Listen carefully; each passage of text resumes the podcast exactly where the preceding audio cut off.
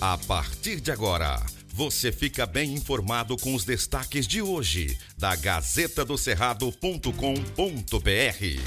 Olá, ouvintes e leitores de todo o Tocantins. Sextou e chegamos com as principais notícias desta sexta-feira, dia 18 de março de 2022. Eu sou Maju Cotrim. Olá, eu sou Marco Aurélio Jacob e trazemos agora as principais notícias e informações da Gazeta do Cerrado. Acompanhe a Gazeta no Instagram, Twitter YouTube, no canal Gazeta do Cerrado, tracinho TVG.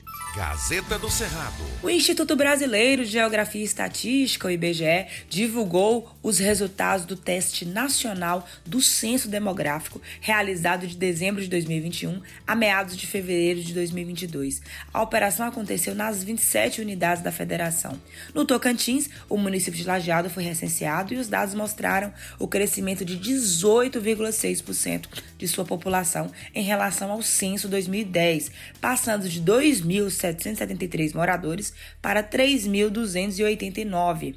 Os 12 recenseadores visitaram 2.068 endereços de lajeado, inclusive os não residenciais e residenciais sem moradores, sendo que 1.104 eram domicílios permanentemente ocupados. Do total recenseado, 1.716 eram homens 52%, e 1.573 mulheres, 47%. A população idosa de 60 anos ou mais foi de 496 pessoas, 15%.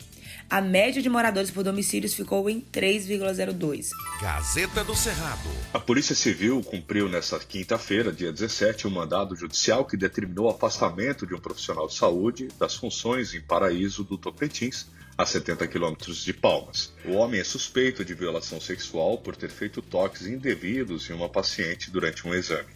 Ele tem 56 anos. A Secretaria de Segurança Pública não divulgou o nome do suspeito, a especialidade dele ou em qual unidade de saúde ele trabalhava. O caso está sendo investigado pela Sexta Delegacia Especializada de Atendimento à Mulher. A determinação do afastamento foi cumprida durante a manhã.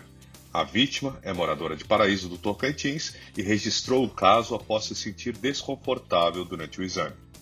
Mais detalhes na Gazeta. Gazeta do Cerrado. As mudanças na cúpula da Polícia Federal em Brasília tiveram reflexo na superintendência da PF no Tocantins. A delegada que respondia pelos trabalhos no Estado, Maria Amanda Mendina de Souza, foi chamada para chefiar o gabinete do novo diretor-geral, Márcio Nunes de Oliveira. Para o cargo dela no Tocantins, foi nomeado o também delegado Rodrigo da Silva Bittencourt, que já era o segundo no comando da força no Estado. As mudanças foram publicadas no Diário Oficial da União e estão assinadas por Antônio Ramírez Lourenço, o chefe de gabinete do ministro da Justiça, Anderson Torres. A troca acontece em um momento de grande movimento por parte da PF no Tocantins. Em outubro do ano passado, duas operações simultâneas da força levaram ao afastamento do ex-governador Mauro Carlesse. O afastamento era temporário, mas a Assembleia Legislativa abriu um processo de impeachment baseado nas descobertas da PF e Carlesse acabou renunciando ao cargo na semana passada. Veja mais detalhes aí na Gazeta. Gazeta do Cerrado. A Secretaria de Estado da Educação, SEDUC, está com inscrições abertas para o processo seletivo simplificado de cadastro de reserva de profissionais para atuarem nas funções de professor de educação e tutor à distância, como bolsistas nos cursos de formação inicial continuada FIC, no âmbito do Programa Nacional de Acesso ao Ensino Técnico e Emprego, Pronatec, Qualifica Mais, Emprega Mais. As inscrições serão realizadas no período de 17 a 25 de março, exclusivamente pela internet. Os currículos e documentação comprobatória dos candidatos devem ser encaminhados para o seguinte endereço eletrônico: editais.pronatecseduc@to.gov.br. Serão selecionados 16 profissionais, sendo 5 para os cargos de professores EAD e 11 para tutores à distância, e ainda classificados mais 10 professores e 10 tutores para a composição de cadastro de reserva.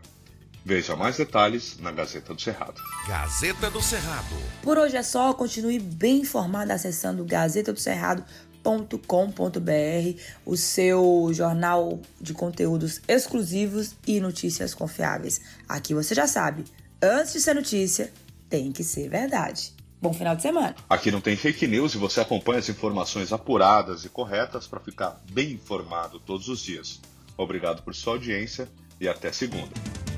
Estas e outras notícias você encontra na Gazeta do Cerrado.com.br e nas redes sociais da Gazeta. Porque antes de ser notícia, tem que ser verdade.